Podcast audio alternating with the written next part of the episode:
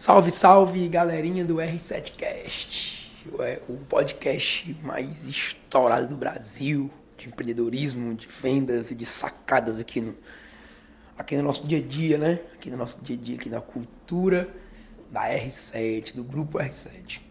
Felizmente, hoje, dia 20 27.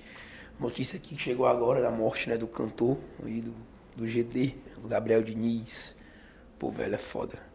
Cara, no auge da carreira, novo. E felizmente o avião caiu, né?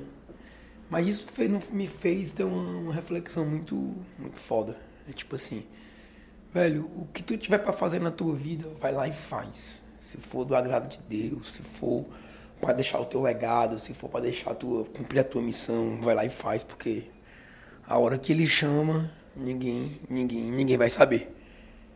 Então, não perde tempo não, velho. É, fala com as pessoas que tu gosta, diz que tu gosta, valida as pessoas e acorda pra, pra, pra cumprir a tua missão de vida, deixar o teu legado pro mundo.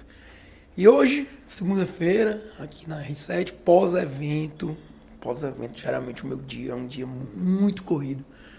Porque no pós-evento a gente faz todo o alinhamento do que deu certo, do que não deu cria novos planejamentos, é, otimiza outros, masteriza novos processos. E aí eu quero te dar uma dica bem massa aqui. Hoje é um dos dias que eu tenho mais reuniões. Me reúno com marketing, me reúno com comercial, me reúno com financeiro, me reúno com operação e me reúno com todos os meus líderes também. É, um, um fato que você pode implementar nos, nas suas reuniões, bem legal, para deixar elas mais produtivas, para deixar elas mais focadas, é a questão da pauta. Eu não entro numa reunião sem pauta.